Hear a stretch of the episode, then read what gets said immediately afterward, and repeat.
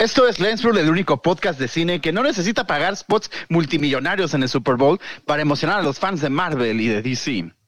Get ready. Lights, camera, action, action.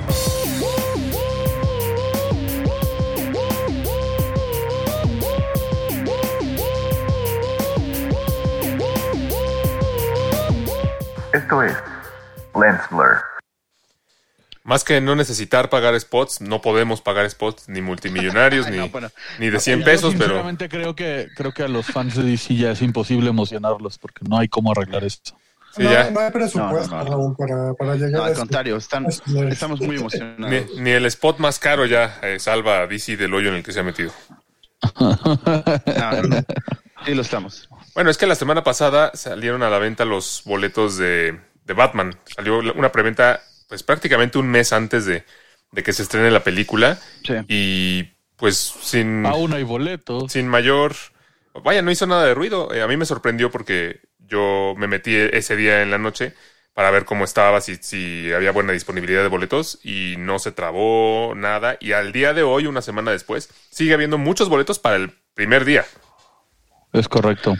Sí, lo Pues- único que sí se agotó fue el IMAX, pero sí, todo lo demás. Pues realmente, es, bueno, de entrada yo diría que no es sorprendente. O sea, ahorita ya vamos a entrar como más en materia, ¿no? De cuáles son las causas por las cuales no está resonando tanto. Pero a mí no se me hace tan sorprendente por las últimas entregas que hubo de Batman, ¿no? Sobre todo. Sí, yo, yo concuerdo. O sea, la verdad es que a mí tampoco me sorprende y sobre todo también agregaría que siento que no le han hecho tanto boom publicitario, ¿sabes? O sea, yo me acuerdo cuando la, la trilogía de Nolan, eh, pues veías spots, veías espectaculares, El Caballero de la Noche, ¡ah, sí! Y ahorita es como de... lo- el único anuncio que he visto de The Batman es la pizza Batman de Little Caesars, que es... Está rica, eh, ya la probé. ¿En serio? Ah, sí, es está- una Que pizza de pepperoni. ¿no? Solo que con forma de... No, porque, la- no porque las orejitas y la, y la parte de abajo son, este, ¿cómo se llama? Eso, ¿no? Calzón con queso. ¿Calzón? Sí, Le Calzone. calzone, perdón, calzone. No, calzone. nunca sé, nunca sé cómo pronunciarlo. Disculpen mi, No, mi- calzone. disculpen mi nulo italiano. Tienes que ver los sopra- tienes que ver los sopranos por eso mismo. Alex. Mario no, Mario no pierde oportunidad para recomendarnos los soplanos. Mira la ventana, ah, es que en los soplanos. Ah, a ver cuándo. Sí, sí, sí. sí, ya me lavé los dientes. Ah, pues es que en los sopranos. Se los lavan también muy padre. Pero yo, yo, yo siento que también se debe a eso, ¿no? Que le hicieron, le han hecho muy poca campaña publicitaria. No sé, por ejemplo, a diferencia de, de, de Doctor Strange, que hemos visto spots y, y rumores y demás. No sé si ustedes vieron el Super Bowl, pero yo no vi un spot de Batman en el Super Bowl. Cierto. No, no. Además, bueno, Como tal, no. Además, yo no sé qué tanto sea raro que no, que no haya habido como tanto frenesí por la preventa de boletos. O que haya sido más bien normal y que lo que fue raro es que con la película de Spider-Man se cayera el sistema del cine y, y todo el mundo comprara boletos. Al final, eh, yo, yo diría que Spider-Man eh, le hicieron la misma cantidad de publicidad. El, el tema aquí es que la gente le hizo un buen de publicidad a Spider-Man y eso no ha sucedido con Batman. Sí, sí. Sí, ya con el hecho de que tal vez salen los tres, ¿no? Los tres eh, Spider-Man. que Sí, o sea, ahí se hizo un, un hype que fue creciendo como bola de nieve, que yo creo que eso es más bien lo raro, ¿no? O sea, no es tan raro que un mes antes la gente no esté comprando todavía los boletos para una película. Pero entonces lo que estás tratando de decir es que Batman ya no es eh, el favorito, la gente ya no espera a Batman como esperó a Spider-Man. Pues sí, o sea, no quisiera decir eso, pero, pero, pero en parte sí, sí, sí tiene algo de eso. Yo creo que también puede deberse un poco a la cantidad de Batmans, ¿no? O sea, a- reboot tras reboot tras reboot, como que es, de- es demasiado, ¿no? Sí, bueno, este pero Spider-Man pues, tuvo tres reboots. Bueno, sí, también, eso es cierto. Sí, digo, yo creo que tuvi- este, tuvimos una década muy demasiado fuerte, ¿no? Para el MCU, este, a partir del 2010, sobre todo, empezó en 2008 como el fervor, ¿no? Con Iron Man, pero desde 2010 en adelante como que fue el boom, ¿no? Total, este, entonces se posicionó también Marvel en, en, en el cine que y DC quedó muy desa- muy muy rezagado en esta última década, ¿no? Sí, yo, yo creo que yo creo que tiene que ver el hecho de que Spider-Man tiene un universo encima que lo impulsa, ¿no? O sea, es como un cohete que, o sea, porque dices, es raro que con Spider-Man se hayan agotado. Bueno, pues con Infinity War y con Endgame también se agotaron la preventa. Más bien, yo creo que el impulso que le da su universo y, que la campaña publicitaria que dices, pues igual le hicieron lo mismo, pero los fans y las películas anteriores como que le dan otro impulso que definitivamente Batman no recibe, ¿no? Porque ni Fatfleck, ni Batfleck le, le, le da ese impulso, ni Justice League le da ese impulso, mucho menos el Snyder Cut, que es una basura, entonces... Pues, ahí vamos. no, bueno, hay que ser sinceros y, y no, No, le da ese impulso. no. La gente no dice, ay, en el Snyder Cut pasó esto, vamos a ver qué pasa con Batman, porque ni siquiera es el mismo Batman. Es que no justo ese es el tema que yo quería tocar. Ah, Que, es que sí. que- que yo creo que también un poco eh, es que la audiencia puede ya estar hasta un poco confundida, ¿no? Porque no es solo que haya sido eh, reboot tras reboot, en el sentido de que, ah, es que en los noventas fueron las de Tim Burton y luego las de Joel Schumacher y luego las de eh, Christopher Nolan y luego las de Zack Snyder, sino que en este momento, eh, o bueno, en estos últimos eh, cinco o seis años, hemos tenido al Batman de Ben Affleck por un lado, el- la, la película de Joker de, eh, por otro lado con Joaquín Phoenix y ahora tenemos este nuevo Batman. Entonces ya como que siento que a lo mejor también la audiencia está un poco revuelta así de, este Batman dónde encaja o encaja o no encaja. O sea, como que demasiadas cosas al mismo tiempo, ¿no? Que pueden resultar eh, a lo mejor confusas o mm, eh, pues que pierdas un poco el interés. no- A lo mejor a la gente que sí le gustaba mucho el Batman de Ben Affleck como como a Raúl dice, bueno, ¿y ya, ¿por qué entonces no continuaron con este y ahora ya es otro diferente? Es- ¿No? Sí, no, no tienen ese, ese público cautivo que sí tienen las películas de Marvel, porque ese público que vio Spider-Man 2, pues dice, hombre, ten- tengo que ver la 3 para saber qué va a pasar, ¿no? En cambio aquí no sé si le está jugando un poco en contra el hecho de que, eh, pues, este Batman nunca ha aparecido y no tiene historia previa. No, pues es que sí, es un reinicio, como dicen. Bueno, Yo por eso justamente... o- o dilo, No, Alex. no, sí está- Dilo, adelante, saco adelante. otro. Ah, bueno, yo, como es un reinicio, no lo... O sea, entiendo tal vez por la época, porque ya se va a estrenar, como tú dices, en menos de un mes, este Batman es con el que lo estamos comparando, ¿no? Porque es, digamos, la carta fuerte de DC, tal vez. Pero, ¿qué hubiera pasado si hubieran hecho, esto mejor? DC, yo creo que ahí es donde está el error de ellos. Si en lugar de haber anunciado, eh, porque para mí el que con el que en realidad está compitiendo, o con quien en realidad debería de competir, es Spider-Man eh, 3 o contra The Flash. ¿Por qué The Flash? Porque vamos a tener también el regreso de, de un Batman. Pero, ¿qué hubiera pasado eh, si además del regreso de, de Michael Keaton, no sé, imaginemos que Val Kilmer no, no tiene o no le dio cáncer de garganta, ¿no? De alguna forma sigue trabajando o por lo menos tiene las posibilidades de regresar y todo eso se manejara de forma eh, secreta, como pasó con el Hombre Araña. Tanto su regreso de él como de, el de, el de Michael Keaton. pues es que, Yo creo que sería diferente el hype, ¿no? Es que, Empezar o sea, ahí es, ahí estamos, ¿no? ahí estamos hablando del hype de otra película que, si bien ya se ha venido un poco eh, hablando de ellas eh, por algún tiempo, ni sabemos cuándo se estrena realmente eh, y no ha generado ese, ese nivel de conversación porque No, pues sí, diciembre. como bien lo, como bien lo has dicho, ¿no? O sea, aquí regresa Michael Keaton, va a regresar Ben Affleck, eso está confirmado, pero a lo mejor pudiera como generarse esta oleada de rumores, ¿sabes? Que tal que también vemos de repente a Val Kilmer, a Christian Bale y demás. Sí, eso, exacto. nadie, No nadie está hablando de eso. anunciaron Luego, luego DC. Por eso, nadie está hablando de eso, nadie ha rumorado eso, a nadie le importa. No, pero hay, hay otra cosa, hay otra cosa de mucho peso que siento yo que influye. ¿No, ¿No sienten ustedes que, o sea, recordemos así un poquito hacia atrás, cómo Batman tuvo como mucho peso en los noventas, ¿no? O sea, sobre todo este, ¿no creen que eso le esté jugando como en contra el hecho de que ahorita quieran introducir al personaje en, en universos, este, así como al lado de otros personajes? Porque nos habían acostumbrado a tratar a Batman, ¿no? Como el, el héroe, ¿no? El, el de una película completa para él, ¿no? Este, y, y ahorita ese es el error en el, en el que está cayendo con este personaje. Pues hay una saturación Yo- de yo- personajes. que yo, Oh, perdón. Es que se- los dos Perdón, se Alex. No, es que yo, yo iba a decir que eh, a- a- algo que a mí me, me llama la atención de lo que dice ahorita Mario es que justamente en el caso de Spider-Man, por ejemplo, tanto la saga de Sam Raimi como la saga de Andrew Garfield son dos mileras.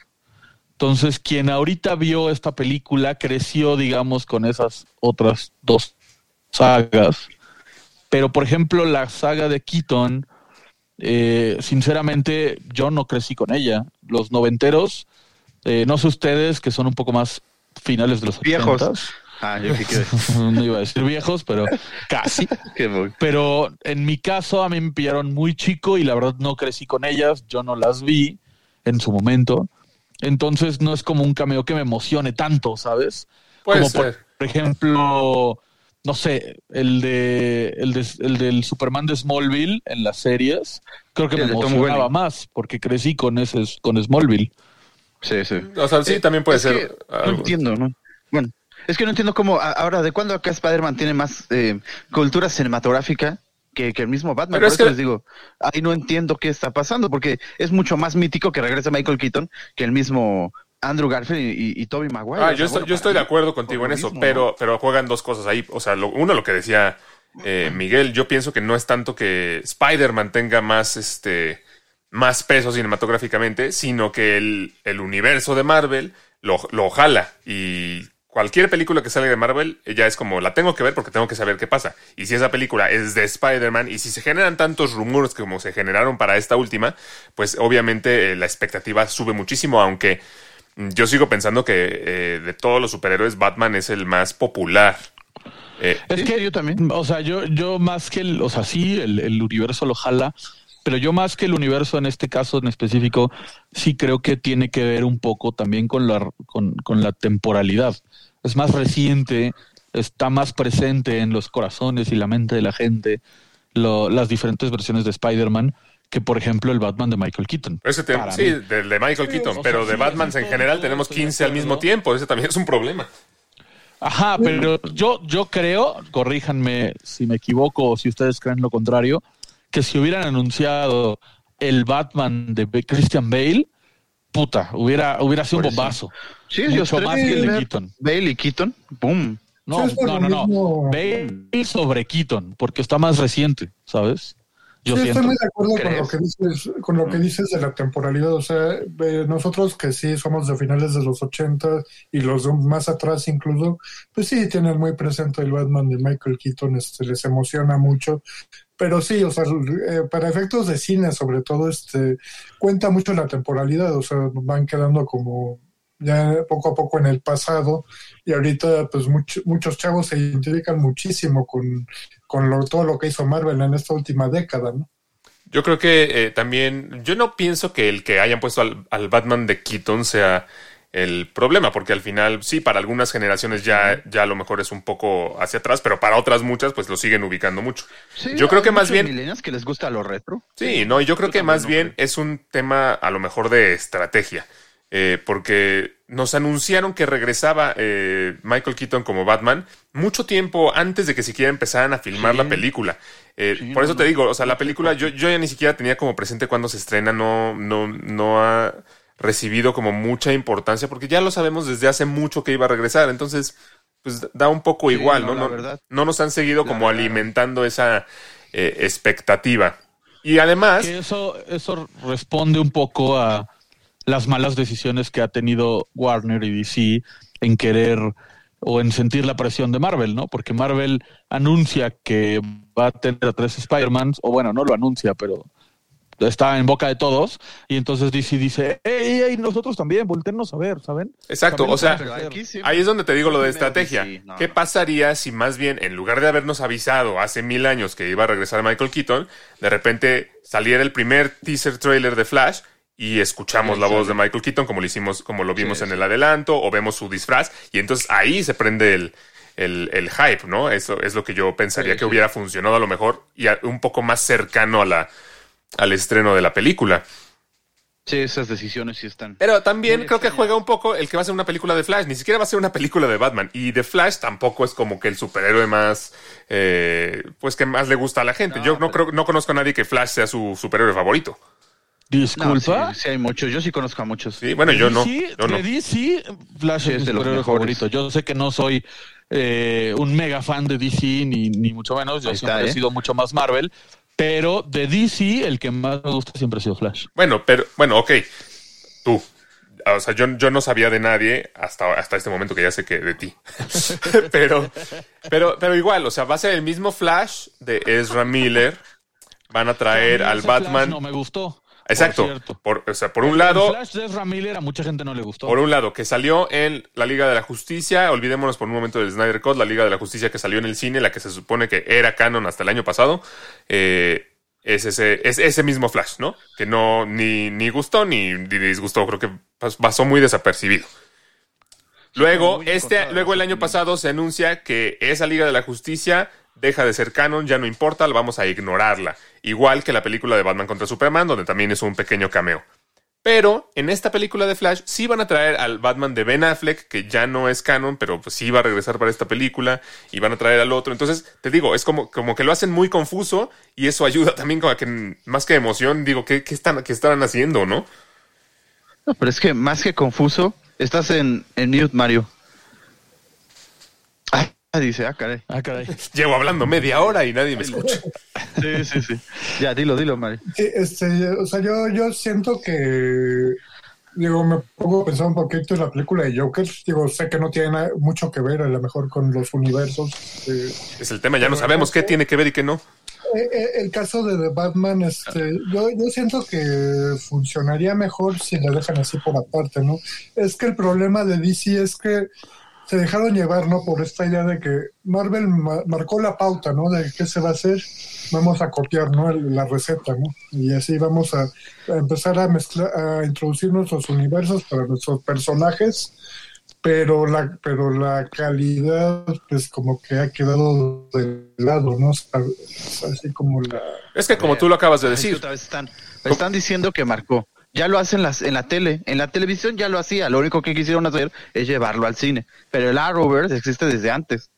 De- Fíjate que yo aquí quisiera bien. decir, yo aquí quisiera decir un punto importante que creo que Raúl va a estar de acuerdo conmigo, y es que quizá ni siquiera sea falta de calidad, ¿sabes? ¿A qué voy? Eh, o sea, si, si no existiera Marvel, si hubiera una forma de borrar las 27 películas de si Marvel. hay una forma con las piedras del infinito, nada más. Ah, bueno. Ah, y que nunca las hubieras visto y no las tuvieras presente como referencia y te mandan eh, Justice League, por ejemplo, la, la de Whedon, eh, quizá tenía errores, quizá tenía fallas, pero quizá al verlo en pantalla sin otra referencia previa, hubieras dicho, oh, se ve espectacular, se ve padre, esos efectos me gustaron, por fin estoy viendo a mis superhéroes favoritos reunidos como nunca antes nadie lo ha hecho. Pero el problema es que tienes del otro lado a Marvel que, que pone la vara muy alta y entonces eh, obviamente nunca le vas a dar gusto a toda la gente, pero habiendo una referencia mejor, eh, lo que quizá era bueno se ve peor, ¿sabes? Sí, no, no. Entonces... Pone la vara alta en organización. Eso sí, mis respetos. Para mantener No, un y, universo y, y- en, en- en cómo el crear la historia, ¿no? Porque, por ejemplo, yo siempre dije que Batman v Superman, la segunda hora, la primera hora es basura, pero la segunda hora a mí me gustó. Cuando empezó el, se- el- el- el- el segundo acto o el tercer acto, yo me entretuve y me gustó y se me hizo entretenida, eh, con mucha acción, eh, un poco oscura, sí, pero me gustó esa segunda hora. Pero obviamente, si tienes una referencia mejor, como te digo, o sea, lo, lo bueno se ve peor, ¿sabes? Sí, sí, sí. Ah. lo excelente, lo bueno se ve peor. A mí hay cosas que yo sí Eso rescato de Batman Rey, contra ¿eh? Superman, que hay cosas que sí me gustan. Me gusta la parte de la muerte de Superman y demás, pero en general yo sí siento que, Ya, bueno. aunque no tuvieran ese punto de referencia, en, en general no es, no es una buena película, ni tampoco la Liga de la Justicia. Creo que sí hay, o sea, sí juega el que las hicieron pensando en querer hacer lo mismo, como decía Mario, que estaba haciendo Marvel, y entonces en lugar de tomarse 10 películas para, eh, para plantear a los personajes, utilizaron dos y quedó pues, chafa de, de- de cierta manera, ¿no? eso, a ver, les voy a poner un ejemplo. Eh, eh, Avengers, las dos. Era de Ultron, que era es una semana. La verdad, dejó mucho que desear. Sí. Digo, nos presentó varios personajes importantes, pero dejó mucho que desear. Es que ahí está Al- el... Al, fin y al cabo. Es que ahí está el... reunidos, ahí ¿no? tú lo acabas de decir. O sea, no todas las películas de Marvel son muy buenas. Pero eh, cada una ayuda a introducir ciertos elementos y, y a, y a seguir como el hilo. Y entonces las que sí son muy buenas de repente levantan a las que no tanto. Y es como un, es, que- es como que un todo. también es eso, o sea, es como un equipo Sí, de después salió. Civil War y ya. Eh, Ah, o sea, yo, yo sé que no todos son como super futboleros, pero en esta época donde el, donde el Real Madrid y el Barcelona eran los mejores equipos del mundo, el Real Madrid era un gran equipo, pero al lado del Barcelona se veía basura porque el Barcelona era mejor, ¿sabes? Y quizá en el Barcelona no todos eran tan buenos, pero como jugaban como un equipo, todos se veían buenos. sí, sí, sí. Entonces es lo mismo, o sea, era de Ultron, Thor 2, Iron Man 3. O sea, eh, Víctor Valdés era buen portero. ¿Cómo te explicas eso? Exacto, exacto. O sea, eh, Doctor Strange 1, que tienen todas, todas, todas tienen cosas muy buenas. Eh, como Visión en Era de Ultron, como el mismo Ultron, que se ve espectacular. eh, su cuerpo final, digamos. eh, Doctor Strange, todo este eh, el mundo espejo y la dimensión del espejo y los efectos de los hechizos. No sé, tiene cosas buenas, pero se ven mejores dentro de su universo tan expandido. Y en cambio, DC eh, puede que las películas también tengan cosas buenas. A mí, por ejemplo, el diseño de Cyborg me gusta. Eh, Flash no, la verdad, Flash me, me- me- se me hace muy mal Flash, Es- pero bueno. está Es un Flash que es lo contrario, porque en lugar de ir rápido, todas las escenas de Flash son en cámara lenta. La película de Aquaman mismo. a mí me gustó, por ejemplo, a mí, a mí, a mí se me hizo una buena película, pero dentro de su universo, eh, pues quizá pierde un poco, ¿no? Quizá mucha gente ya no le gustó tanto porque forma parte de un universo que no le gusta. Es que ahí está el Pues problema. Con el prejuicio. O, o sea, ya tomaron la decisión de, bueno, queremos seguir un poco apostándole a este especie de universo de DC. Vamos a quitar las películas que, que, que no funcionaron, las vamos a tratar como de borrar de la memoria colectiva, pero vamos a seguir haciendo películas de Shazam, de Aquaman, de La Mujer Maravilla. Eh, vamos a seguir considerando, por ejemplo, al Batman de Ben Affleck y al, y al Flash de Ezra Miller para esta nueva película, pero al mismo tiempo vamos a introducir a otro Batman eh, por separado y al Joker. Y, o sea, ahí es donde te digo que empiezan a mezclar muchas cosas al mismo tiempo. Mario lo decía, eh, la película de The Batman deberían tratarla como una cosa independiente. Yo estoy muy de acuerdo con eso, porque se ve que, va a ser una buena ¿Es película. lo que te iba a decir? Pero... Yo difiero completamente. Espérame, espérame. Eh, o, sea, o sea, deberían tratarlo como una cosa independiente, pero entonces era este el mejor momento para, para hacer esta película, pensando en que tienen todo lo demás al mismo tiempo. O sea, mejor hubieran como que tratado de concluir eh, lo que están haciendo, que ya decidieron que sí quieren seguir con ello, y posteriormente eh, lanzar otra versión de, de Batman. Fíjate que yo ahí difiero y este ejemplo lo voy a sacar un poco de los cómics o incluso de, no sé, por ejemplo, sagas de libros. Si, si a alguien no le gustan los cómics puede eh, tras, traspolarlo a sagas de libros. Eh, si tú tienes una saga de varios componentes, como en este caso el DC Universe, yo creo que lo peor que puedes hacer es querer borrarlo de la existencia, ¿sabes? O sea, Thor 2 es malo. Como, el cómic de cuando Deadpool mata a los escritores es malo. Pero ahí está, y, y ya se hizo y no lo puedes borrar de la existencia. Entonces, si ya lo hiciste, cásate con tu idea y trata de ir mejorando en el camino. Pero no quieras como de, ay, híjole, aquí la cagamos, pues no lo hicimos, ¿eh? Olvídense de eso y vamos a partir desde cero. Y hacemos No. una nueva Suicide Squad. Hacemos... Exacto, o sea, se- eso, eso para mí es el primer Pero es que error. si llega una idea mejor, Es que sí, Raúl, estoy de acuerdo con, con que Sí, si llega una idea mejor, hay puedes hacerla. Pero entonces haces O sea, un reboot, ejemplo, ¿no? yo- o sea, no, los... no un reboot, no, no un reboot, no. O sea, Pues es yo creo que que, la mejor manera, de- como yo lo hubiera hecho, o como yo siento que hubiera sido la mejor manera de hacerlo para mí como fan, sería decir, ah, ¿no te gustó Justice League? Pues ni modo, no te gustó, pero ahí está, ¿no? Ya la hicimos. no. Entonces, este Batman que vamos a presentarte ahora es o una versión más joven o una versión previa este de sus inicios, o sea, darte una explicación de por qué este es otro Batman, Sí, sí, sí. pero sin borrar al otro, tiene ¿sabes? O que sea, ser. Claro, claro. No, vaya, o sea, yo- es que... por lo que entendí, el Batman de Ben Affleck es un Batman viejo, cansado, eh, ya Gordo. con muchos años de experiencia y de con muchas cosas en su en su carrera como vigilante, tanto buenas como malas, que lo atormentan y que lo llevaron a tomar las decisiones que tomó tanto en Batman y Superman como en Justice League. Bueno, pues si ese es el caso, respétalo, ya lo hiciste, cásate con esa idea. Y en la nueva película de The Batman, preséntame un Batman más joven, más ágil y cómo se fue convirtiendo en lo que fue Ben Affleck. Para que entonces le des coherencia a este universo de una manera Y amalgamas tu universo. orgánica. Pero es que ahí está el problema. No, Exacto, quieren, no todos quieren, no todos en Warner Brothers aparentemente quieren casarse con la idea del universo. Quieren seguir haciendo cosas aparte y es donde, donde entra como un poco en conflicto. Yo estoy de acuerdo en lo que dices. El, el querer como borrar una película de la existencia no me gusta porque pues realmente no lo haces. O sea, que digas que no existió, pues no hace que no te acuerdes de ella ni que eh, ni, ni demás. Yo lo que digo es, si no funcionó eh, su- de- la primera, la de Suicide Squad, la de Batman contra Superman, la de mm, eh, Justice League, si Henry Cavill renunció después al rol de al rol de Superman, si la segunda de la Mujer Maravilla fue tan eh, destrozada por la crítica, ¿por qué no mejor eh, pues te resignas de, de eso, lo, ya lo, o sea, cierras ese ciclo y empiezas con cosas nuevas, que, que en este caso sería de Batman. Yo no estoy de acuerdo en que quieras como meter o tratar de hacer embonar a este nuevo Batman de Robert Pattinson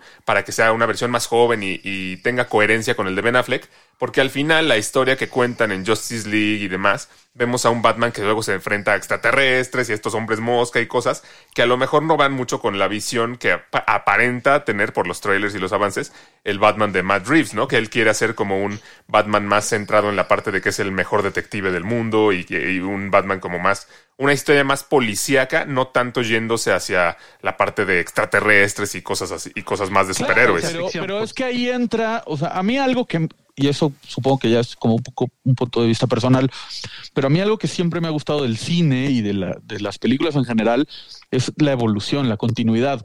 Esto se ve mucho en los videojuegos. Eh, la, la clásica fórmula de un videojuego de que empiezas sin nada, como una persona totalmente ordinaria, llamemos, por ejemplo, Assassin's Creed, Halo, eh, Gears, no sé, las sagas más importantes, ¿no? Y se ven películas también, como en Piratas del Caribe, que Orlando Bloom, el personaje de Orlando Bloom y el personaje de Keira Knightley empiezan con como personajes comunes y corrientes de una vida común y corriente en esa época, Ah, terminan convirti- convirtiéndose en señores piratas y leyendas. Eh, esta, esta construcción de personajes y de evolución que premia al espectador, creo que es una fórmula infalible. O sea, no hay manera de que esa fórmula falle. Pero es que la han hecho fallar. Pero es que la han hecho fallar. No la han hecho, no la han aplicado. Ese No, es el problema, no, que no, la han no, aplicado. Sí. Si, si a mí me dices que Sí. este Batman fue en su momento de juventud, a los 30 años, por decirlo de alguna forma, eh, el mejor detective de su ciudad y se fue haciendo de experiencia y de musculatura y de habilidades y de armas y de conocimientos para algún día llegar a formar parte de una liga de la justicia que salvó al universo, hombre, la fórmula va para arriba. Pero el problema es que no han aplicado esta fórmula de evolución que premia tu constancia en este universo. O sea, premia el que tú hayas visto cómo crece ese personaje. Bueno, es que sí, o sea, yo creo Sí, que sí. esta versión de Batman no, no pretende ser parte de ese, de ese universo y ahí, y ahí entra Es esto. que O sea, como, dices, como dices, no, no, No, no han buscado realizar esta fórmula y no han. Falta un Kevin Feige en DC. Ándale, falta un diga, Kevin sí, Feige. sí, sí, y No, no han buscado, no han buscado realizar ese- esa fórmula, sino que más bien eh, la- no se ponen de acuerdo dentro del estudio. No quiero, eh, ¿cómo se llama? Yo quiero esto, yo quiero esto otro. Mejor hacemos todo en lugar de casarnos con una sola cosa. No, no, no sé si, no sé si recuerdan, empezó Christopher Nolan siendo el primero como el cargo del DCCU. No sé si se acuerdan, empezó yendo el mismo Christopher Él empezó Nolan. siendo productor ¿Y de Man of Steel. pero, ay, pues se salió porque vio lo cagadero que estaban queriendo hacer, obviamente. Sí. Pero O sea, mira, ahí Raúl, Raúl lo dice quizá un poquito de broma. Fa- falta un Kevin Feige, Sí. pero es verdad. O sea, Spider-Man carácter, o sea, y su universo con altibajos y lo que quieras en Sony, tiene una cabeza, Amy Pascal. Eh, el universo de Marvel con, con, con Marvel, Marvel Studios tiene una cabeza, que es Kevin Feige. Un equipo de fútbol tiene un presidente deportivo. Bueno, pero es que DC no es un estudio. Un DC equipo de fútbol americano tiene un general manager. No, es Warner, O sea, tiene que haber Warner. alguien, alguien que, que- que esté arriba de todos y diga, O sea, porque tú dices, en el estudio no se ponen de acuerdo si hacer esto, si hacer lo otro. Bueno, porque no, o sea, dime quién es la cabeza de DC, de Warner y del DC Universe. No la hay. No, o sea, hay una cabeza de Warner, pero ese- esa cabeza está en muchos proyectos además de DC. Es que DC no es un estudio que va a ser... De Warner y del DC Universe. Tiene que haber alguien, o sea, porque imagínate la junta directiva, de cuenta como, como esta escena de Piratas del Caribe 3, donde se juntan todos los señores piratas, todos están hablando a lo pendejo y disparándose y bla, bla, bla, ¿no? Y de pronto, de pronto sale el, el papá de Jack, este, este que interpreta el de los Rolling Stones, y dice, a ver, pendejos, aquí manda al código. Tiene que haber alguien, o sea, eh, imagínate la sala de Warner diciendo, no, es que no hay que darle continuidad. No, sí, es que sí hay que darle continuidad. No, es que hay que empezar de cero. No, es que es una estupidez empezar de cero. Que agarre una cabeza, un Kevin Feige, una Amy Pascal, y diga, a ver, vamos a estructurar un plan y vamos a seguir ese Pues plan. sí, debería, pero no lo hay. Sí, porque, eso, te da, eso te da uniformidad de los, de los productos que vas sacando, ¿no? Los estrenos. Claro, sacando. y están de Sí. calidad. Sí, exacto. o sea, le das identidad a cada película que vayas haciendo y, y- y no te sales de eso, ¿no? Eh, No, no, no, Yo creo claro. que esa palabra es clave, ¿eh? Identidad.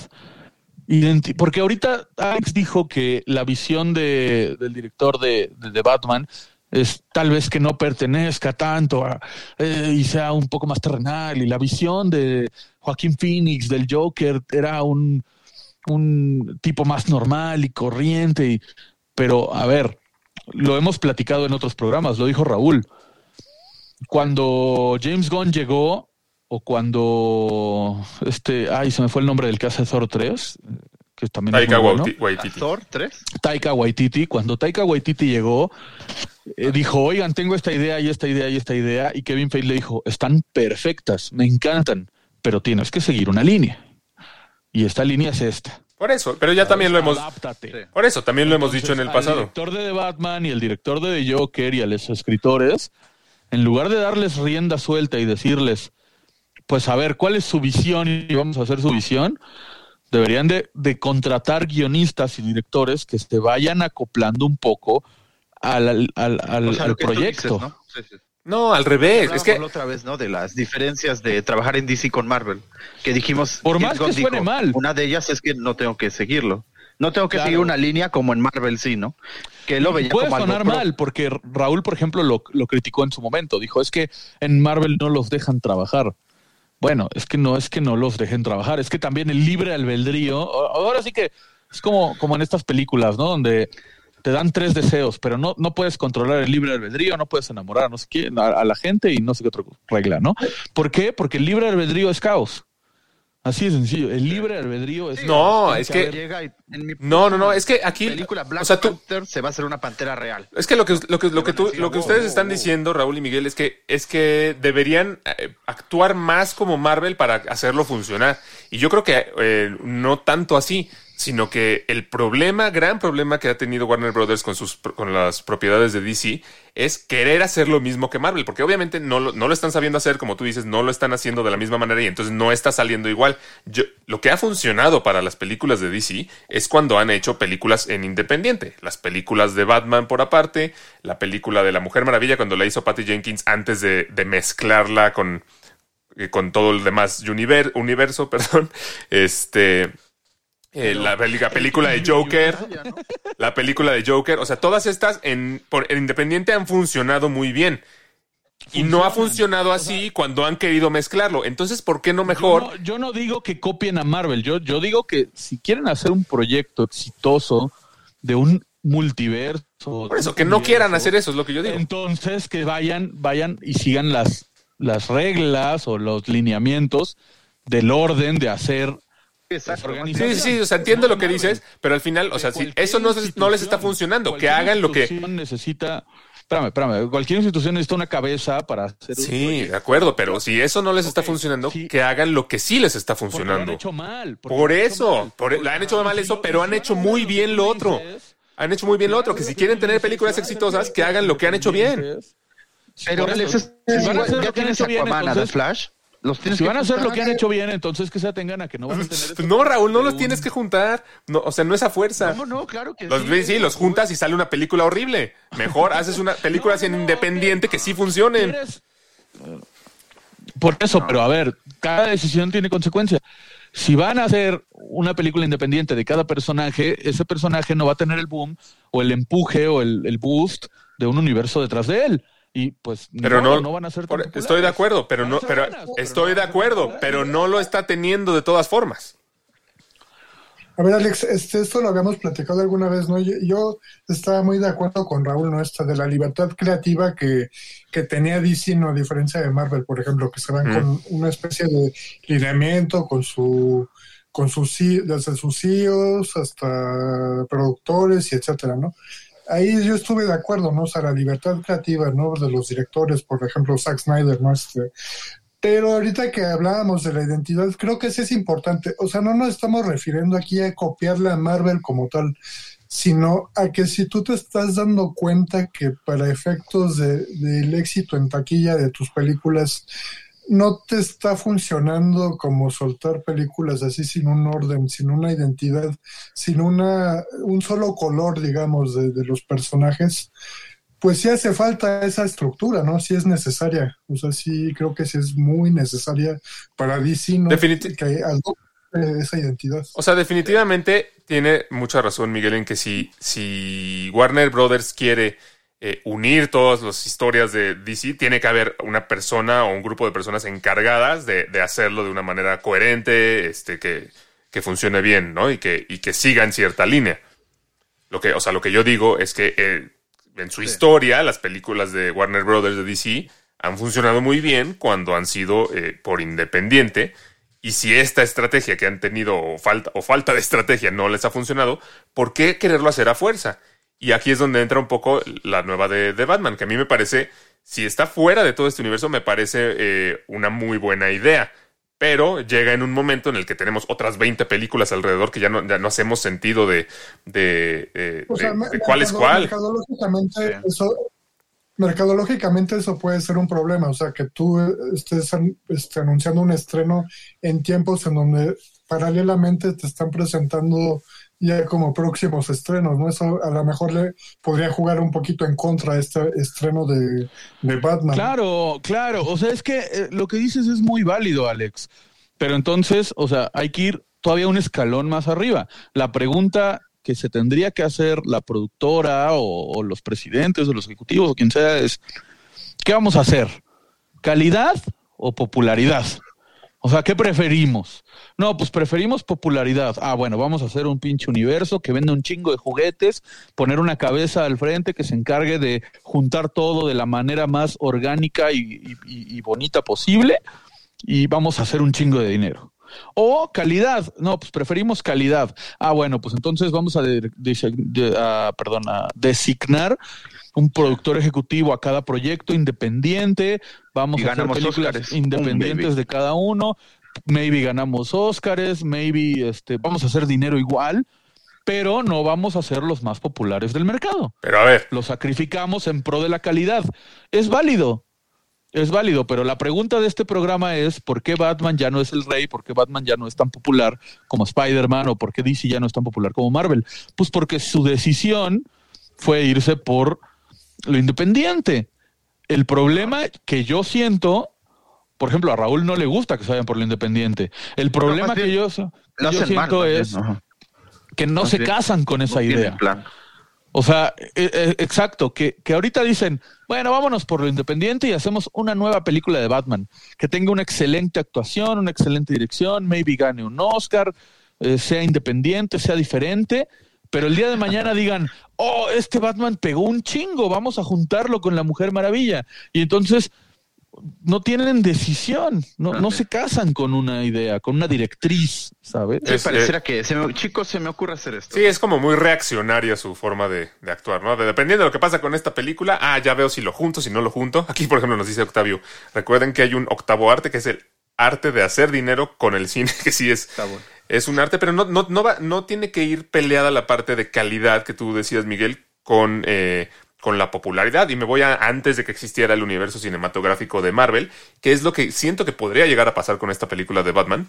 Eh, si ustedes se acuerdan, en el 2004, 2005, que empezaron a anunciar eh, que iba a haber una nueva versión de Batman en el cine, que iba a ser Batman Begins, cuando salieron los primeros pósters, los primeros trailers, como que la gente no sabía mucho qué pensar de ver este Batman con, con un traje un poco más así como, eh, como hecho a mano, más como alejado un poco de lo que vimos en los, en los noventas. Y no me acuerdo yo que haya tenido tanta expectativa la película de Batman Begins, incluso cuando salió, cuando se estrenó, vaya, fue un éxito en taquilla, pero no fue un súper éxito de billones de dólares.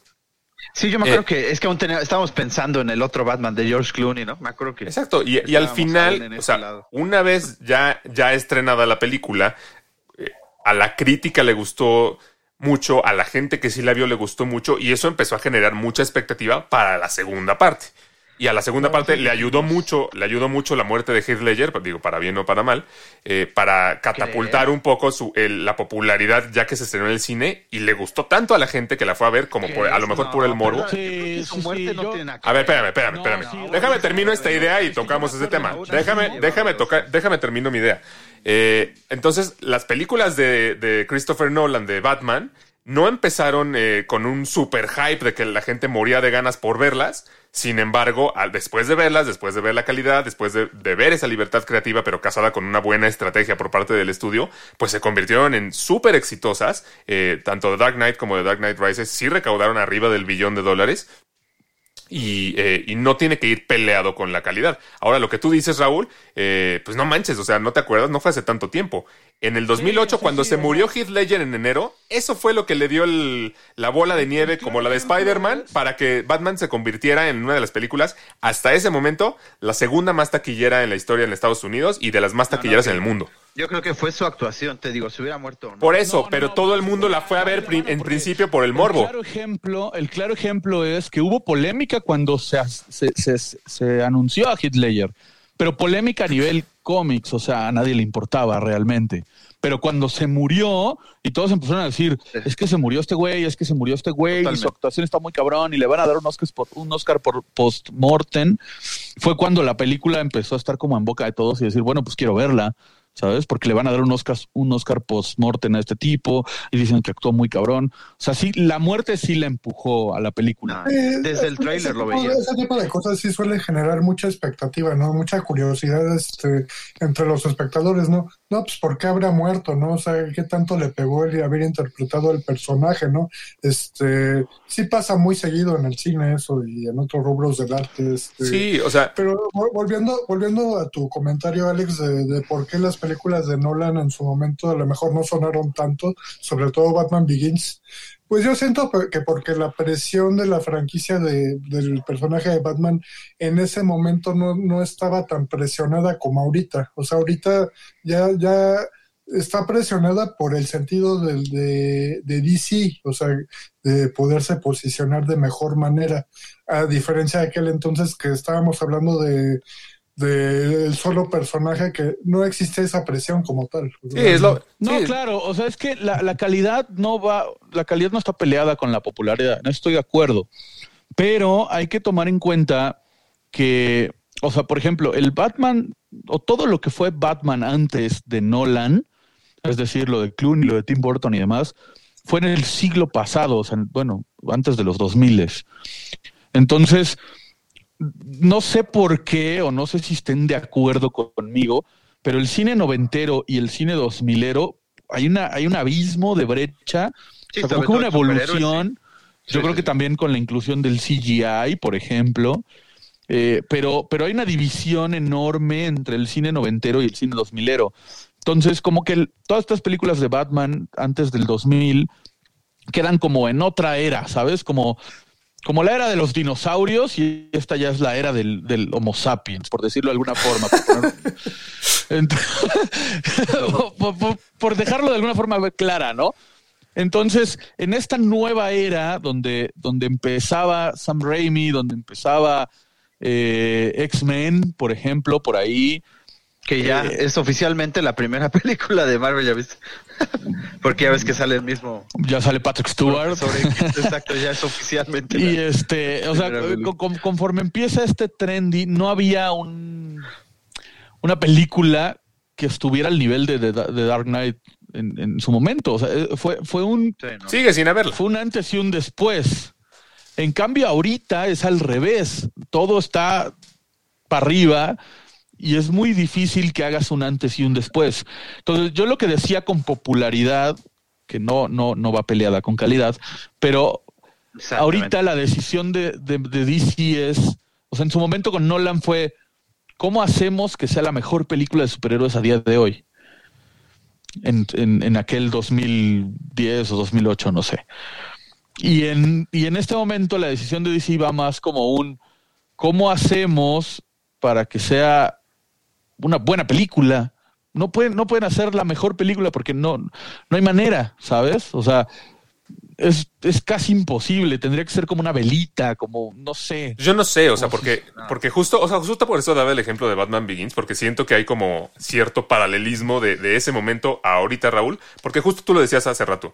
En el desde el tráiler de The Dark Knight se veía que iba a ser una buena película, se veía que iba a ser una gran interpretación la de Heath Ledger. Sí, desde que Pero, pero eso, pero eso, el que se veía, no, no le da el impulso a la película para volverse muy taquillera. Es lo mismo que pasa ahorita. La película se ve muy buena, la de The Batman. Los trailers se ven eh, impactantes. El, el avance que salió se ve muy bien.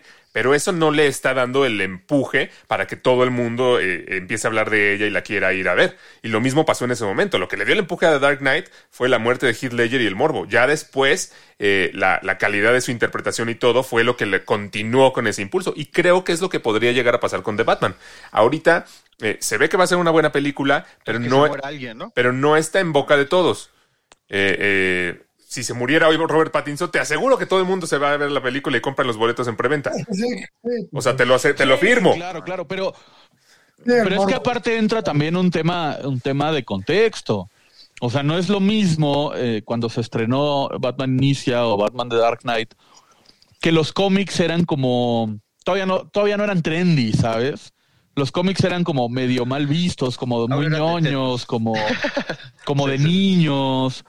Eh, es como el reggaetón. El reggaetón en ese entonces era visto como de barrio, como de rateros, como de... Eh, aún. y aún. ahorita es... Sí, sí, y ahorita, y ahorita pues es lo mismo. Ah, Es lo mismo. No, ahorita Sí, es fresa.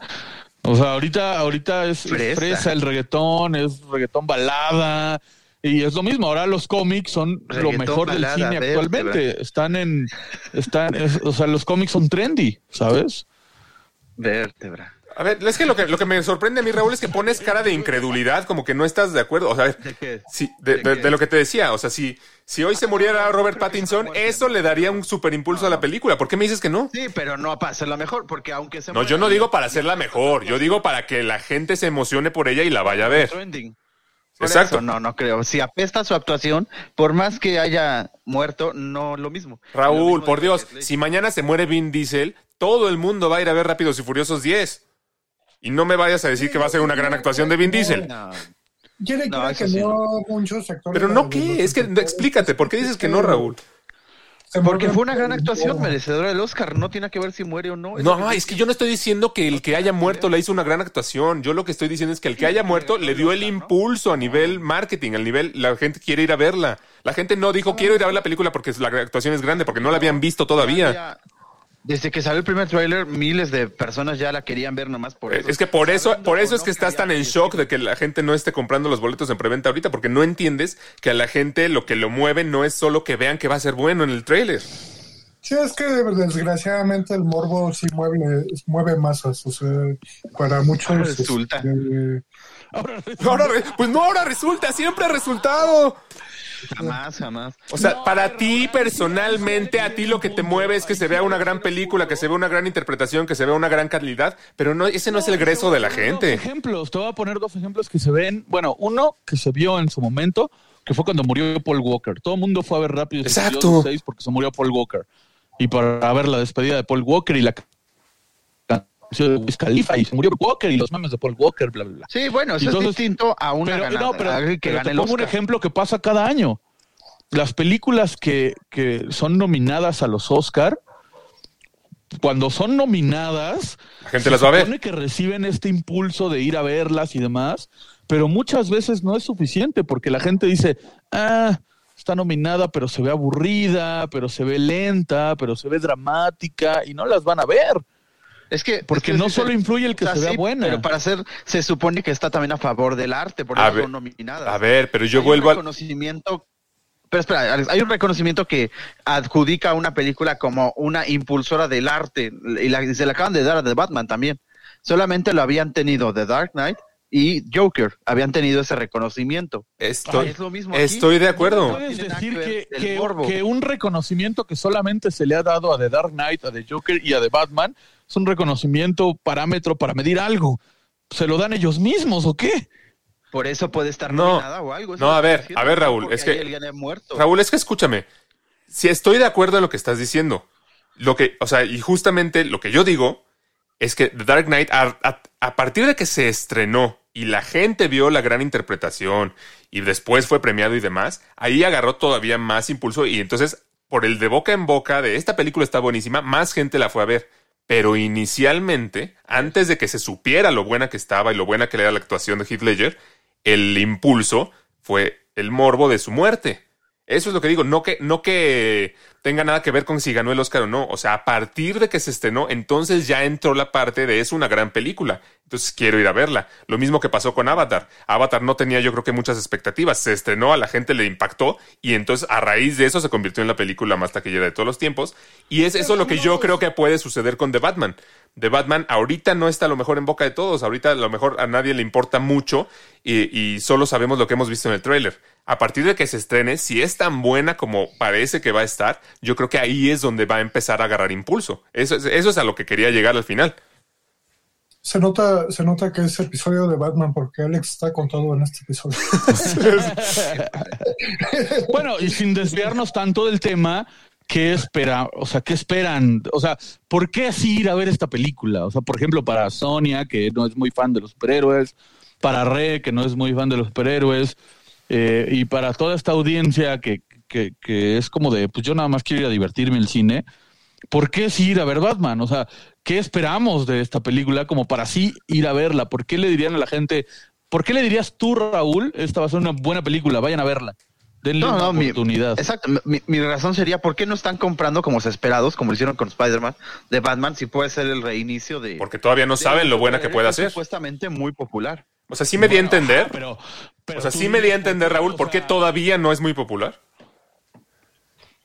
Pero a ver, hay, hay un punto que, que ahorita vi un comentario de, ¿cómo no? vi, vi un comentario de Rey, el, ante- el anterior que puso, de algo externo, ¿no? Por ejemplo, la muerte de alguien. O sea, yo creo que, o sea, sí, o sea, sí, es- sí influye mucho porque desgraciadamente vuelvo a lo mismo. La- el morbo mueve a la masa, o sea, se dejan llevar. Yo te conozco.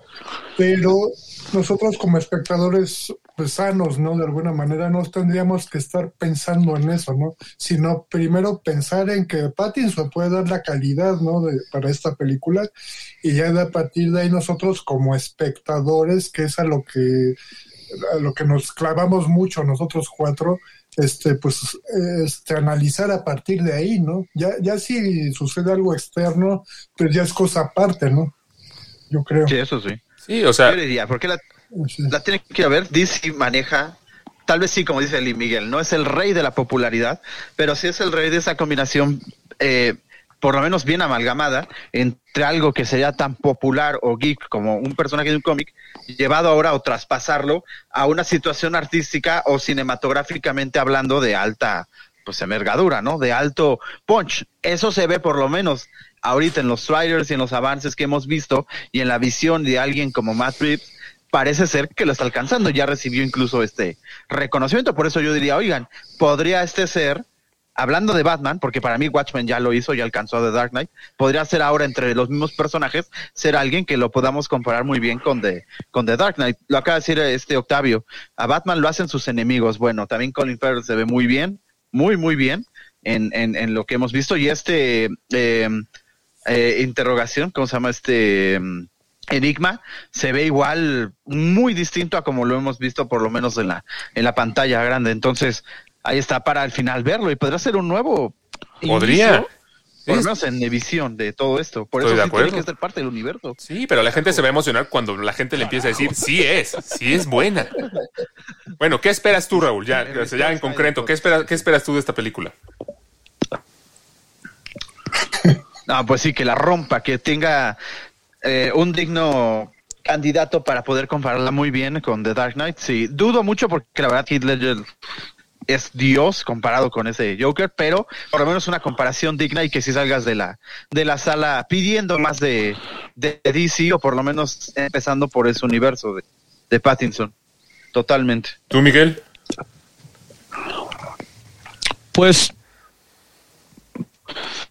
yo le diría a la gente que la vaya a ver por dos razones. Octavio dijo algo muy interesante que es eso, a, Batman lo hacen sus villanos. Yo creo que Colin Farrell puede hacer algo muy interesante, que va a tener buenos villanos la película. Y que si les gustó de Joker justamente porque no era tan apegada a un mundo de cómics o todo esto, o sea, por ejemplo, a la gente que no le gusta eh, el tema de las películas de superhéroes porque están muy sobrevaloradas o, o no son tan buenas o son muy cagadas o cosas así, eh, yo sí siento que esta película de Batman va a ser un poco más como aquella saga de Nolan, más terrenal, más humana, más profunda, tipo la película del Joker, sin, o sea, que tú vas a salir diciendo esto tranquilamente pudo haber, pudo no haber sido una película de superhéroes y me gustó, ¿sabes? Sí, como Entonces, que pasó con Joker, ¿no? Sí. Yo esperaría eso y yo creo que por eso la gente debería de ir a verla, porque no irían a ver una película de superhéroes como tal. Sí, no, totalmente. Y tiene buen cast. Totalmente. Espero mucho de Colin Farrell. Mario, ¿qué esperas de, de Batman? Pues la verdad, desde que vi el tráiler, digo, sí me imagino una película con tintes más oscuros, este, incluso algunos tintes hasta noventeros, ¿saben? Así como algunos elementos por ahí, respetando más la esencia de, los cómics un poquito.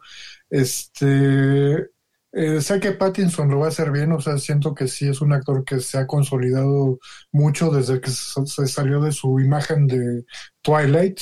Entonces sí tengo, le tengo mucha fe, la verdad, a, este Batman. Este, siento que puede ser una muy buena película. Yo también, desde, Oye, desde- Fíjate que, perdón, perdón Alex, justo ahorita lo que dijo, lo que dijo Mario de que va a ser una película como respetando un poco esencia de los cómics. O sea, es como cuando vas a ver una adaptación de un libro. A diferencia de, de cuando va, de, de- la película de The Flash, que siento que va a ser mega superhéroes, mashup y, y demás. Eh, siento que esta va a ser más como una adaptación de un libro, como una historia, más no tanto en, ay, sí, vamos a ver un superhéroe, sino vamos a ver una historia bien Un narrada. ¿sabes? Ajá, Vamos a ver un ser humano. Y también recuerden que el director es el que estuvo a cargo de la trilogía, más en concreto de las últimas dos del Planeta de los Simios. Y mis respetos para esas películas, en, eh, cinematográficamente hablando, en modo de historia, la verdad. Y uno que diga, el Planeta de los Simios, ¿cómo lo haces más serio y más épico? Él lo logró. Entonces, Esa es una buena referencia. Las últimas dos del planeta de los simios, si les gustaron, Sí. pues pueden ver un poco de esa esencia sí. aquí. La, la de Sí. Jane Franco está rara, no mala, pero está rara. No, está muy buenísima, Raúl. Las tres están Sí, buena, buenísimas. pero está rara, no sé. Es que Jane Franco no le creo, no sé. Pero bueno. es bueno, es bueno, es bueno. Eso me pasa a mí con Colin Farrell, es lo que me preocupa. Pero, no, yo la verdad, ¿Y este, yo la verdad espero que sea una buena película. Me emociona bastante. eh, me ha ido creciendo la emoción por, por verla. Justamente por lo que mencionas. Matt. Matt Reeves se me hace un gran director.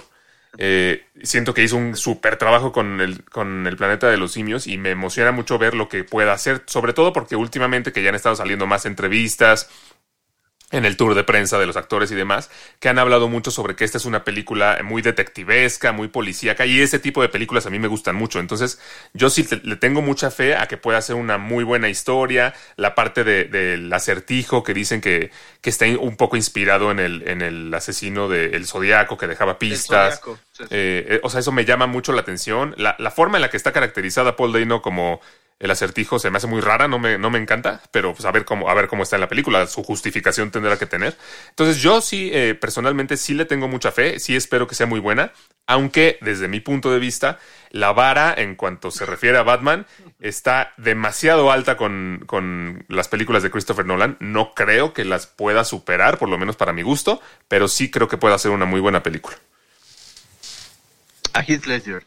Pero te digo, como va Ah, dale con tu Heath Ledger, que las películas son buenas independientemente de Heath Ledger o no. Sí. Él ganó el Oscar Bale, ¿no? Que la fregada. La película es un todo, no es solo un actor. Vámonos con las noticias. Que no. Estas son Lens News.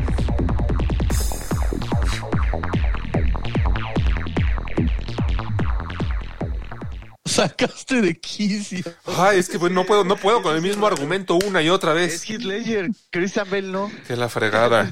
Es Christopher Nolan. Los actores ya pasan a segundo para plano. Pero bueno. Bueno, Newland también.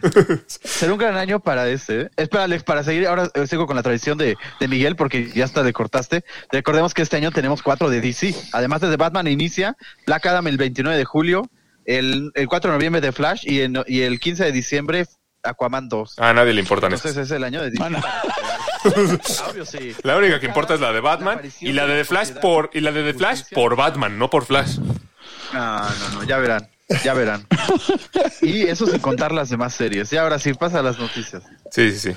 Eh, ah, mira, eh, la semana pasada fue una, fue una semana interesante para avances y cosas, porque obviamente pues estuvo el Super Bowl, que siempre nos trae varias, varias primicias, por así decirlo. Y antes del Super Bowl, la semana pasada se estrenó el trailer, ya un trailer completo de Jurassic World Dominion, ¿no? Que habíamos mencionado en semanas anteriores, que yo la verdad no sé qué esperar de esa película, no sé. Me emociona mucho eh. porque va a regresar el cast original de Jurassic Park, pero por otro lado, Pero pues después nos ponen a la niña alien, Es- digo, a la niña reptil. Exacto, el, el trailer como que ay, me dice, no sé si va a estar buena, no sé si va a estar épica y genial o si va a ser una basura, ¿sabes? No, no, no. Así va a Yo ser creo que va a ambas. estar el final. Yo, yo te puedo decir que va, va a ser ambas. O sea, va a ser un final. Va a ser un final muy épico y muy padre y muy emotivo. Porque el tráiler siento que fue emotivo. O sea, este momento donde la, los actores originales salen y que hasta Están todos juntos. Y, y Chris Pratt ah, dicen la misma frase de no se muevan, don't move. No sé, o sea, como que siento que el tráiler fue emotivo. Siento que la película va a ser muy épica y emotiva, pero siento que no te va a gustar, ¿sabes? Sí, no, no. Lo- Sí, siento que puede ser, una- ¿eh? Yo te tengo una pregunta, Alex. La- ¿El score va a ser de John Williams? No. No, no, no ha sido de John Williams desde la, desde la segunda. Ah, ¿no? No, o sea, utilizan obviamente, perdón, utilizan el tema que él escribió, pero él ya no ha hecho el score completo. Hombre, pero si regresaron a los actores originales, imagínate que regresen a John Williams. No, imagínate que la dirigiera Steven Spielberg, otra cosa sería. Eso Pero- ya sería otra cosa, exactamente. Pero, hijo, la, El verdad, épico de la niña transformándose en dinosaurio y peleando contra el T-Rex. Ver ahí a la niña clon de la película anterior sí me preocupa porque además parece que sí iba a tener un papel importante, ¿no? En, la- en el tráiler mencionan que, que, lo- que ellos le están cuidando, este Claire y, y el personaje de Chris Pratt, eh, Owen. Entonces, ah, siento que espero que ya no toquen más el tema que de que, comunica. de que es clon, que como que se nos olvide un poco. Es, es la que se comunica mentalmente con los dinosaurios, Alex. También siento que el hecho de que los dinosaurios ya estén como por todo el mundo, am, no sé, no sé qué tan padre sea eso. Pues está padre, ¿no? Eso O sea, sí. podría estar padre, Pues pero la forma en la que salieron al mundo, recordemos que un bonchecito de dinosaurios que tenían encerrados en un sótano se salieron y ya a raíz de eso dominaron el mundo en dos años. Está raro, Sí, sí, sí estuvo chafa. está raro, está como medio imposible. Eh, vemos dinosaurios en el trailer que jamás vimos en ese sótano, como este dinosaurio como todo emplumado. Y a mí lo que, Sí, no, no. lo que nunca, nunca no me termina de gustar, eh, que no me ha gustado en toda la, esta última trilogía de, de Jurassic World, es esta parte de que Owen haya como domado a los Velociraptors. Los Velociraptors en las primeras películas, por lo menos, eran como el verdadero villano, Los ¿no? Si, bien- si bien, ajá, o sea, si bien el, el tiranosaurio eh, tenía esta gran épica escena y, les- y se los quería comer y demás, los Velociraptors son los que siempre ten- estaban en esta como, digamos, la batalla final, eran los que, los que más miedo daban, los que acechaban mucho a, la- a- a sus presas que eran los humanos, y en estas últimas películas el hecho de que Owen sea como aliado de ellos nunca me ha gustado. Y se ve que van a seguir explotando eso más en esta nueva entrega, entonces... Pues es como el Yoshi de Mario Bros. Fíjate que yo, yo estoy de acuerdo en eso, ¿eh? Eh, en, en- en las primeras, en la primera trilogía, los Velociraptors eran a los que quizá más miedo se le tenían por el suspenso que causaban. Y en estas dos películas, eso de que sean como los héroes, tampoco me ha gustado mucho, sinceramente. Sí, a ver qué, a ver qué pasa. alguien de su lado, ¿no? Como que puede ser muy buena o como que puede ser muy mala. A ver qué O tal. lo peor, ¿eh? puede ser lo peor, incluso superando a la 3. Hijo, ¿crees que O sea, puede puede ser lo peor, peor? peor. No, no, no. Lo peor no es la 3, Raúl. Lo peor es Jurassic Park, eh, Jurassic World la anterior. Jurassic World, ¿cómo se llamaba? Fallen Kingdom. sí, Esa es la peor. clon, lo no. demás no está tan Ay, Raúl, el, vol- No. el volcán que el volcán durmiente que nunca había salido en las películas, el- los dinosaurios encerrados en el sótano. Para mí es peor la 3. No, sí es mala, pero no es tan mala. El Velociraptor que habla y el señor Kirby nunca serán superados. Güey. Sí, no, no, horrible. El, el dinosaurio que el dinosaurio que, que le apuntas con láser a tus enemigos y el dinosaurio y el dinosaurio lo sigue, eso, eso está peor que lo de la niña clon, por Dios. No Pues, supera ¿qué? al señor Kirby. ¿no? O sea, ya si les vas a apuntar con el láser del rifle, pues mejor les disparas. ¿Para qué inviertes millones de dólares en un velociraptor? o sea, no manches. Pero Ahí bueno. se van, ahí se van. Pero bueno, también vimos el tráiler de... Ah, perdón, antes de, de pasar a este, a este tráiler, que yo estoy seguro que Raúl y Miguel quieren, quieren hablar mucho de él, eh, tuvimos la noticia ya finalmente oficial, el estreno de Obi-Wan Kenobi en Disney Plus para el 25 de mayo, antes de lo que yo me, hubiera- me hubiera imaginado. Perfecto. Me da mucho gusto eso. Creo que este año le están metiendo un poco más de impulso a las series de Star Wars que a las de Marvel, como fue el año Sí. pasado. Eh, eso me agrada. Por Creo ahora. que Por ahora. bueno, sí, por, por ahorita. Eh, Obi-Wan, pues obviamente se ve, se ve muy buena, ya este, la espero con ansias, entonces qué bueno que ya se va a estrenar pronto. Y también se anunció ya finalmente una fecha oficial para el estreno de la sexta y última temporada de Better Call Saul, una serie de la que también hemos hablado mucho en este, en este podcast. Se, se va a estrenar en abril con dos episodios el primer día y después un episodio por semana, como ha sucedido en los, en los años anteriores. Y la segunda parte, que también habíamos mencionado que iba a estar dividida en dos partes, se va a estrenar en julio. Entonces realmente el tiempo que vamos a esperar entre una parte y la otra no va a ser tan grande, va a ser Sí, como muy un mes realmente. Sí, Esa es Para la mejor noticia del universo. temporada. Sí, porque Miguel estaba peleadísimo con la idea de que fueran dos partes. Irán a No, introducir es a que- Walter White por ahí, quién sabe. No creo. No, creo. Es que, uno es no, que ¿no? cuando... eh, yo insisto en que hacemos muy pocos programas de series, deberíamos de hacer más, porque hay, hay, hay tantas cosas que hablar de series, o sea, por ejemplo, ahorita que dices lo de, lo de Obi-Wan, a mí me gustaría decir que las series de, de Star Wars están buenas. Yo que no soy tan fan de Star Wars. Ahora que muy bien sí, hechas, deberíamos güey. hablar de, de Book of Boba Fett, aprovechando que, ha terminado, que terminó hace muy poquito. Están muy Sí, bien hechas. eh, y en el caso de Bear Call Saul, hombre, la última temporada, tanto que hablar de esa última temporada. Si sale, Sí, si sale, verdad, sí. no, no creo que Walter White, pero ya que conecte ya con el futuro de, de, de Saul Goodman y demás, y ver qué pasa con Kim Wexler, puff. Puff. Sí, la verdad, sí, muchas Incluso aquí nos comenta. Sonia, sí, hablen de series, por favor, ya dejen de hablar de porquerías que no, que, que no me interesa ver.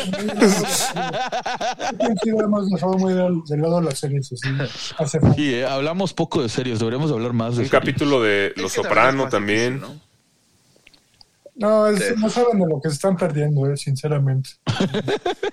Le doy, le doy- le doy un capítulo de Los Sopranos. Mata, mata, mata, De Mr. Robot. mata Breaking Bad, mata. Game of Thrones, mata todas las series. Así se las pongo. ¿De plano? Bueno, Pues Los Sopranos está, está eh, o sea, en encuestas y demás, sí está catalogada como la mejor serie de la historia. Sí, dicen, yo vi, yo vi el primer Sí, capítulo y como que eh, no me atrapó tanto, pero sí le voy a dar su... Ya no, ya Chernobyl, ya Chernobyl es lo que hablamos. por Ah, es que Pero Chernobyl, la segunda sí es la Soprano. concha de la madre, qué serie, güey, es brutal. Sí, definitivamente vamos a estar hablando de, de más series en los próximos episodios. También estaría bien que nos comenten eh, qué series que ¿Qué les series, gustaría que no? tocáramos en próximos... más Por ejemplo, hemos hablado, hemos hablado mucho de los servicios de streaming, pero no hemos hablado de qué ver en esos servicios de streaming, ¿sabes? Cierto. O sea, ¿por qué contratar HBO? ¿Qué hay en HBO que les gustaría ver? O sea, hay muchas cosas que no, no hemos hablado de, de, eso- de, ese- de esos temas. Oigan, ya para cerrar el programa, ¿qué les pareció el tráiler? Que ahora sí ya salió un tráiler oficial de Doctor Strange and the Multiverse of Madness. Creo que necesitaríamos un programa entero para hablar de Ah, eso. solo a grandes rasgos, a grandes rasgos. ¿Qué, les, qué, qué brutal, opinaron? Brutal. Pues promete, promete bastante. O sea, a mí lo que me gustó es que yo había visto muchas teorías de que van a ser como muchos cameos porque pues es el multiverso y demás. Y yo no las había creído porque yo decía, a mí se me hace que es como residuos del río de Spider-Man, ¿sabes? O sea, como que todavía ese río está arrastrando teorías.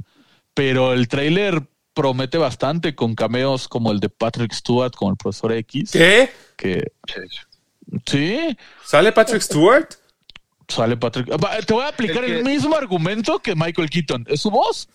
Ah, es que no me fijé. Fíjate que vi el trailer. Como estaba yo en el trabajo, lo vi en mi celular y no alcancé como a escuchar bien a detalle. Lo tengo que volver a ver entonces. En la parte final, cuando llega alguien que está sentado en Cuando, no cuando a Doctor. Strange lo llevan los sentinelas de Ultron, cuando a Doctor Strange lo llevan los sentinelas de Ultron, que ya, ya de por sí eso es algo que dices, wow, porque ¿por qué podría ser Supreme? Iron Man, ¿no? podría ser. Supreme Iron Man, que se rumora que va a ser Tom Cruise. Eh, para dar un poquito de contexto, Tom Cruise fue casteado para ser Iron Man antes que Robert Downey Jr. Al final se quedó Robert Downey Jr. con el papel.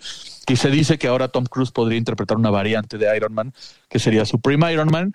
Y salen los Centinelas de Ultron. Entonces, en esta escena, cuando lo llevan ante como una corte, se dice que ahí podríamos Illuminati. ver por primera vez a Black Bolt, podríamos ver por primera vez a Mr. Fantastic, que esos son rumores, teorías, pero esta silueta pelona que, sa- que se ve a penitas y dice, eh, le decimos la verdad, do, do, do we say the truth, es la voz de Patrick Stewart.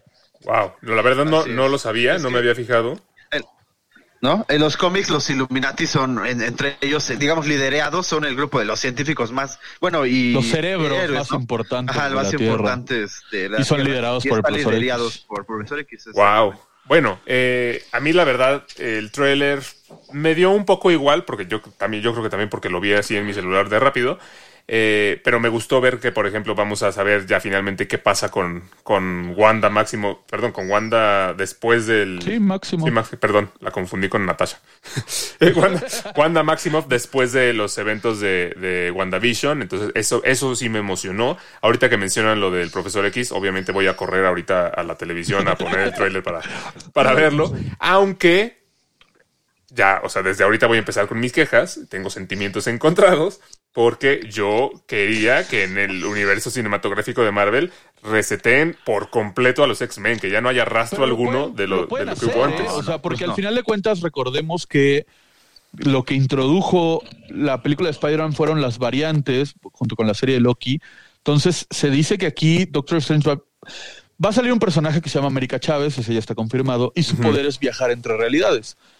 Mira, Entonces dice que que- respeten a los viejos, está bien. Que, que Doctor Strange va a viajar a otra realidad donde va a ser un cameo, Patrick Stewart, pero en nuestro universo de películas va a ser, va a haber otro Profesor Ok. X y otros X-Men. Eso estaría Eso bien. pueden rebotear, Sí, pero- solo va a ser un Mira, cameo. qué bueno que fue Patrick Stewart y con todo respeto y no James McAvoy, porque esa generación, la verdad sí la aborrezco, está horrible. Me hubieran gustado ambos. No, a mí, a mí los dos, a mí las dos me gustaron. A mí las dos me gustaron, me- pero yo no quisiera que retomaran ninguna de las dos, eh, porque al, para el final, ya, o sea, la línea, la historia de los X-Men en el cine, la revolvieron toda, la hicieron mal, ya no tiene ninguna congruencia. Entonces siento yo que para, para los X-Men en particular, sí, un reseteo completito es lo que se necesita. Sin Hugh Jackman, sin nada más de eso.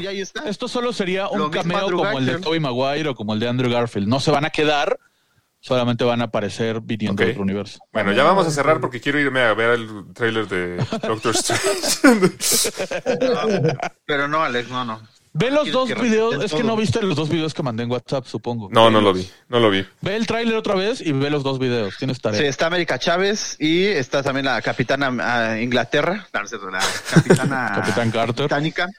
Sí, sí. Bueno, sí tenemos al Capitán Rusia que sale en... What If, sí, Los dos videos que les mandé en WhatsApp explica, explica Sí, todo lo mucho. que sale en el tráiler. Sí, ya tendremos un programa especial de eso, porque sí vale mucho. No, pero entonces qué bueno que no vi Bueno, esos videos antes de, de ver esa parte que, que me perdí, que, que no Sí, puse ve el atención. tráiler y luego ve los dos videos para que te expliquen todo lo que viste en el tráiler. Excelente. Y, y amamos a la bruja, ¿no, Mario? Sí, Una chulada. totalmente. Sí, dice Mario. Muy bien, pues eh, comenten ustedes qué opinaron del tráiler de Doctor Strange, de Jurassic World, de qué series quieren que hablemos en los próximos episodios.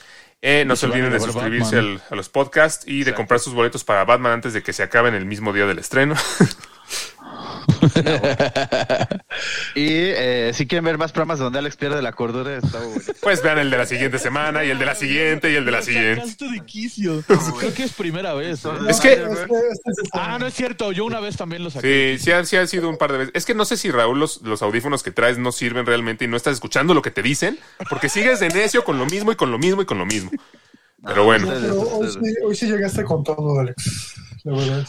no, es que sabes que Mario me molesta cuando la gente no entiende lo que estoy queriendo decir. Está. Bueno, nos escuchamos la próxima También semana. amor. Gracias por escucharnos. Restore the Snyderverse.